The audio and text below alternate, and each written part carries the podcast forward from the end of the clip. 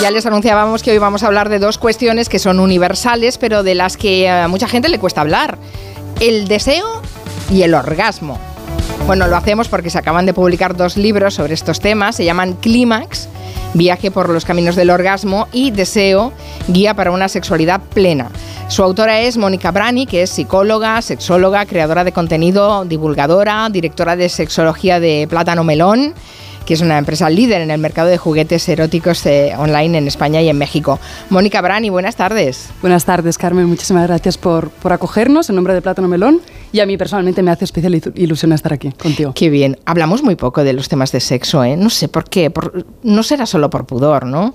Yo creo que realmente se habla mucho, pero se divulga menos de lo que queremos divulgar. Entonces, desde Plátano Melón juntamos voces con cinco tintas justamente para desarrollar una propuesta diferente de contenidos que tuviesen cierta profundidad y cierta, cierto impacto en la sociedad. Por eso temas como clímax y deseo. Y quizás vienen otros más. ah, bueno, esperemos que sí, ¿no? No nos vamos a quedar solo con el clímax y el deseo, porque el deseo sería previo al clímax, ahora que pienso, ¿no? El deseo, eh, justamente decidimos abordar esta temática por ser un epicentro en nuestra sexualidad, pero no solo desde lo erótico, sino desde lo esencial ¿no? de, lo que somos. Entonces, tenemos deseo hacia muchísimas cosas. Y en la esfera sexual también, justamente. Entonces, se sabe muy poco, se habla mucho. También se habla justamente desde el pudor, ¿no? Y es lo que comentabas antes. Entonces, digamos que no sabemos mucho, pero sí que se comenta, ¿no? Las voces de terraceo de vez en cuando, incluso la comunidad científica tiene muchísimas dudas. Entonces, es un tema intrigante eso, desde luego. Si yo te pregunto qué, mm, qué es el deseo, ¿cómo explicarías lo que es el deseo, Mónica? ¿Cómo lo harías? Para reducirlo mucho y que sea lo más fácil posible para todos, serían como las ganas, ¿no? Ese impulso que te lleva a acercarte hacia algo. Entonces puede ser o bien espontáneo, se te plantea de forma totalmente natural y, totalmente impredecible, o puede ser reactivo, ¿no? Entonces, por ejemplo, veo un trozo de pizza y de repente empiezo a salivar y tengo hambre. Y sería un poco lo mismo con la sexualidad y vamos a hablar de, esto también en estas páginas que resumen y condensan mucho esta temática. Podríamos hacer una colección entera solo de esto, pero bueno, Cinco Tintas y Plátano Melón decidimos, pues eso, ser un poquito más concisas. Pero, pero sí, realmente son esas ganas, ese impulso que tenemos de forma diferente, momentos de vida diferentes. y, tiene, bueno, tiene relación con la atracción, ¿no? También. Pero, ¿ves? Una propuesta de esta colección, justamente, es la de diferenciar conceptos. Muchas veces hacemos un solape de, informaciones, ¿no? Recibimos muchísimas informaciones, somos muy permeables, pero luego hacemos un poquito de, confusión. Y al tener esa confusión es muy fácil tener una visión distorsionada de la, de la sexualidad, de la realidad. Entonces, esta propuesta editorial justamente tiene como propósito diferenciar todo esto. Pero sí, desde luego, deseo y atracción van de la mano, pero no son lo mismo. O sea, podemos sentir deseo y podemos sentir atracción, pero no tienen por qué ir acompañadas. Efectivamente, efectivamente. Bueno, eh, la educación sexual en España suspende, Mónica Brani. Suspende. Suspende, no, no llega al aprobado.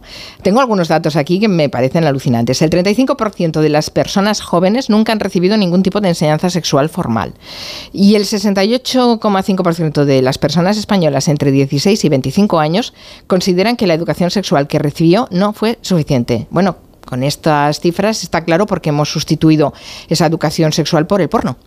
Efectivamente, son datos impactantes, por utilizar un eufemismo, pero la verdad es que también tenemos una contraparte de otros países europeos que lo hacen muy bien. Por ejemplo, Suecia, desde 1955, imparte de forma institucional educación sexual. Entonces, si vemos estadísticas, ahí el 80, casi el 80, un 78% de los jóvenes está satisfecha y satisfecho con la educación sexual recibida.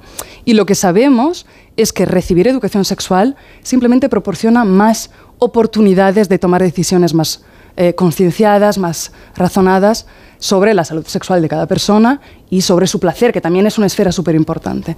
Entonces, nosotras...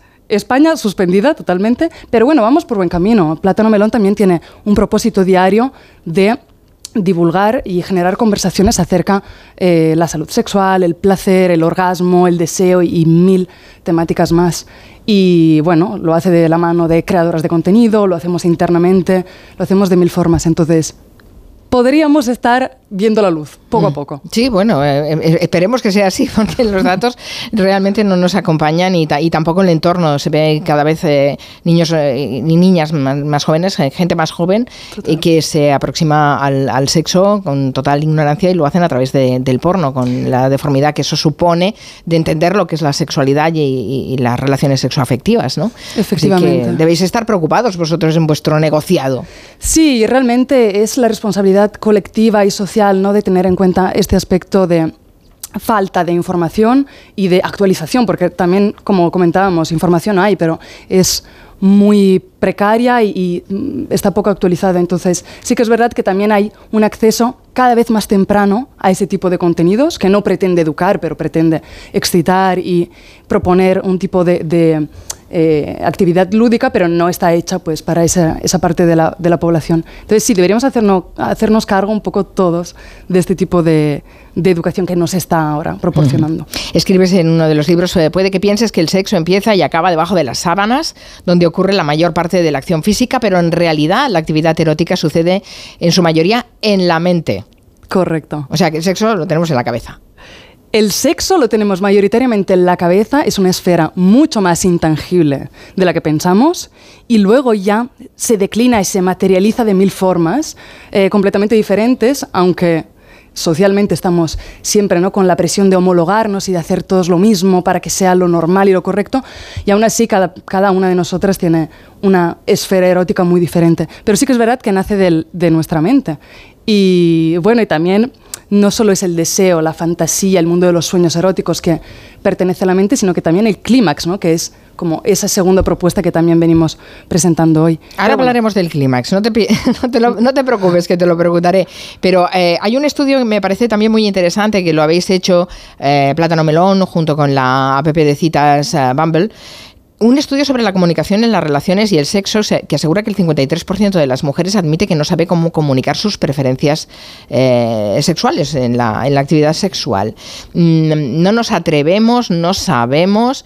Mm, subrayáis el tema de las mujeres. No sé si los hombres es que son más desinhibidos o, qué. Me, gustaría saber algo más de este estudio y de estas conclusiones. Pues me parece un temazo súper interesante. Eh, realmente, más que el no saber hacerlo, que es una parte, es una componente muy importante ¿no? de esta conversación, hay una parte de no querer herir los sentimientos de otra persona, que es como la primera barrera que encontramos a la hora de no comunicar con, otras personas, porque luego lo hacemos con otros círculos de más eh, confianza, ¿no? Lo hacemos con amigas, lo hacemos eh, con otros tipos de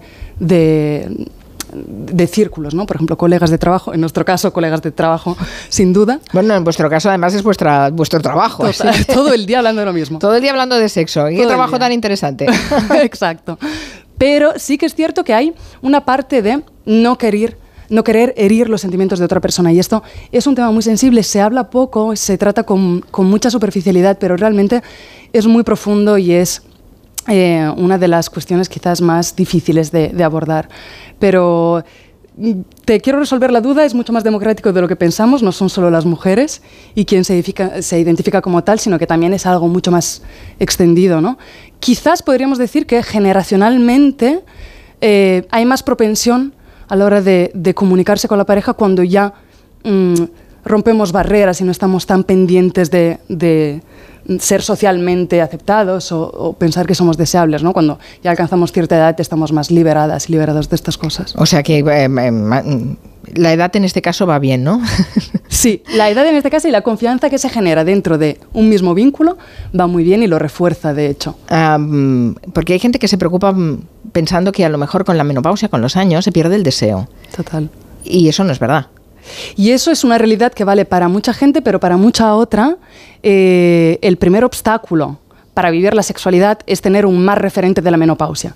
Entonces, si yo tengo y voy con una mochila durante toda la vida que castiga esa etapa que es inevitable para, todo el mundo que, que, menstrua o mucha parte de la gente que menstrua, pues inevitablemente ya tendré predisposición a vivir mal esa sexualidad o no cultivarla o alejarme y crear una relación mucho más difícil ¿no? e inalcanzable. Entonces sí, pero sí que es verdad que también por un tema hormonal hay fluctuaciones que lo ponen muy difícil. Esto sí. Eh, hablemos del clímax, ¿va? que lo hemos prometido y no, lo dejaremos ahí. Vamos a, llegar al clímax en la entrevista, eh, el, orgasmo. Hmm. ¿Cuántas cosas nos han dicho mal del orgasmo? un sinfín de cosas nos han dicho mal. Nos han dicho para empezar, que hay dos tipos de orgasmos y tenemos vulva, ¿no? lo típico, el mito del orgasmo vaginal y clitorial. No voy a hacer demasiado spoiler porque me gustaría que ojearais un poquito estas, estas piezas, pero... los libros están muy bien y además son muy asequibles, la lectura es muy comprensible, es, muy interesante. Sí, intentamos hacer una divulgación muy amena y además son preciosos a nivel gráfico, o sea que es una pieza así de, de arte ya.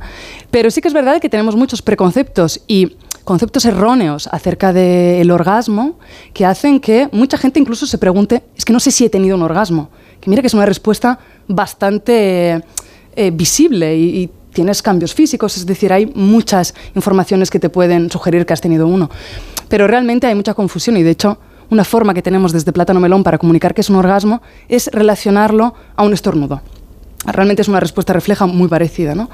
Pero sí es verdad que venimos pues, con muchísima, muchísima confusión y opacidad dentro de lo que es el, orgasmo. Bueno, y además, claro, con una, una carga cultural tremenda. De, hecho, las mujeres, eh, cuando se les dio a los médicos por diagnosticarlas de histeria, pobre mujer, es que época tan terrible hemos pasado las mujeres. Bueno, sí, en general todas eh, hemos tenido, la, mujer ha tenido siempre épocas un poco tremendas. Eh, se prescribían orgasmos en el siglo XIX para tratar la histeria. Eso es alucinante, eso es cierto, ¿no?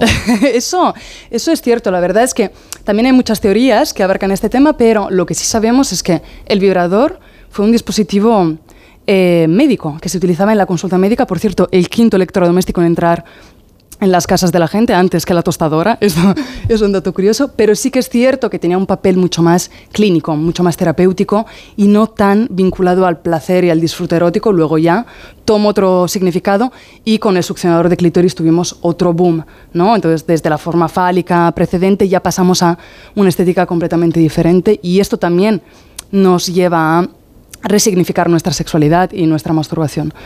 Pero em, lo cierto es esto, que venimos de, épocas donde se criminaliza casi, ¿no? Y se castiga mucho el orgasmo a épocas donde se magnifica y se eleva totalmente y no hay esa, esa conversación natural, que es lo que nos proponemos hacer desde Plátano Melón y con Cinco Tintas. Oye, ¿la anorgasmia existe? La anorgasmia es un tema muy complejo. Qué pregunta interesante. Clínicamente sí existe, pero también es cierto que existen tantas definiciones tan diversas que muchas veces es difícil clasificarla y entender exactamente de qué estamos hablando. Entonces, y esto, Carmen, mi día a día es entender un poco y buscar datos y dimensionar estos fenómenos y muchas veces no encuentro suficientes fuentes. Entonces también eh, estaría bien y vamos hacia la dirección de, de, investigar un poquito más acerca de la sexualidad, porque estas preguntas son nuestro, pues, nuestro día a día y también es parte de, nuestra experiencia como seres sexuales. Entonces, estaría bien tener una respuesta rápida y eficaz, pero a, día de hoy no existe. ¿Y los orgasmos múltiples? Esto sí que hay respuestas bastante rápidas. Vamos a hablar de esto en, en, uno de, en el libro de Clímax. Y realmente es un, es un, tema muy interesante. Justo saliendo de la oficina, una compañera mía me preguntó acerca de este tema, ¿no? Y eso nos da la percepción de que es algo súper actual, incluso para gente que trabaja de, en divulgación sexual, ¿no? Pero realmente sí, es, es, posible tener más de un orgasmo a la vez y de forma secuencial, o sea que mm. sí. A través de las redes sociales habéis pedido a la RAE que se elimine la segunda definición de la palabra consolador. Eh, ¿Cuál es esa acepción y qué, qué, cambio necesitaría? Bueno, si lo pensamos desde el punto de vista etimológico, consolador es algo que alivia un poco las penas, ¿no? Como si hubiese una situación eh, infeliz y que venga algo y te pueda sacar de esa situación, pues es bienvenido. Pues nosotras, justamente desde Plátano Melón, queremos darle el valor que tiene al vibrador y al juguete erótico en general como un dispositivo que te pueda alegrar, si eso, pero no consolar. Entonces, que te pueda aportar y enriquecer eh, en tu vida sexual. Y sabemos, y esto es ciencia, o sea, el utilizo de juguetes eróticos te aporta autoconocimiento y una mejor autoimagen, satisfacción, etc. Bueno, que la sexualidad eh, y la salud sexual forma parte de la salud y por tanto este, está muy bien. Una última cosa, el, consumo de antidepresivos, este es, un país en el que se consumen muchísimos antidepresivos y ansiolíticos em, y además estamos hablando mucho de la, de la salud mental, al menos de boquilla ha entrado en la agenda política. eh, ¿esta situación, el consumo de antidepresivos, tiene consecuencias también en nuestra sexualidad? Tiene muchísimas consecuencias en la sexualidad. Sobre todo, el primer blanco de estos tipos de medicamentos es el deseo, o por lo menos a consulta es lo primero que se destaca, la falta de deseo o un deseo completamente diferente al que existía antes de la toma de estos medicamentos. Y desafortunadamente, y es un tema que me gusta mucho hablar hoy contigo también, es em, el tema de que hay muy poca visibilidad de toda, toda esta estos efectos adversos que tiene la sexualidad y muy pocas veces se informa al paciente o a la paciente acerca de todo esto. Entonces estamos restando una esfera muy importante de la vida de la gente eh, justamente por la desinformación, pero sí tiene un impacto muy importante. Algo tan natural y que todavía estemos haciéndonos preguntas y teniendo que investigar, y sin embargo es algo que nos ha, llegado nos ha llevado hasta aquí, ¿no? El, Totalmente. El sexo. Gracias, Mónica Brani, psicóloga, sexóloga, creadora de contenido, divulgadora, directora de Sexología en Plátano Melón. Les recomendamos estos dos libros, Clímax, Viaje por los Caminos del Orgasmo y Deseo, Guía para una Sexualidad Plena.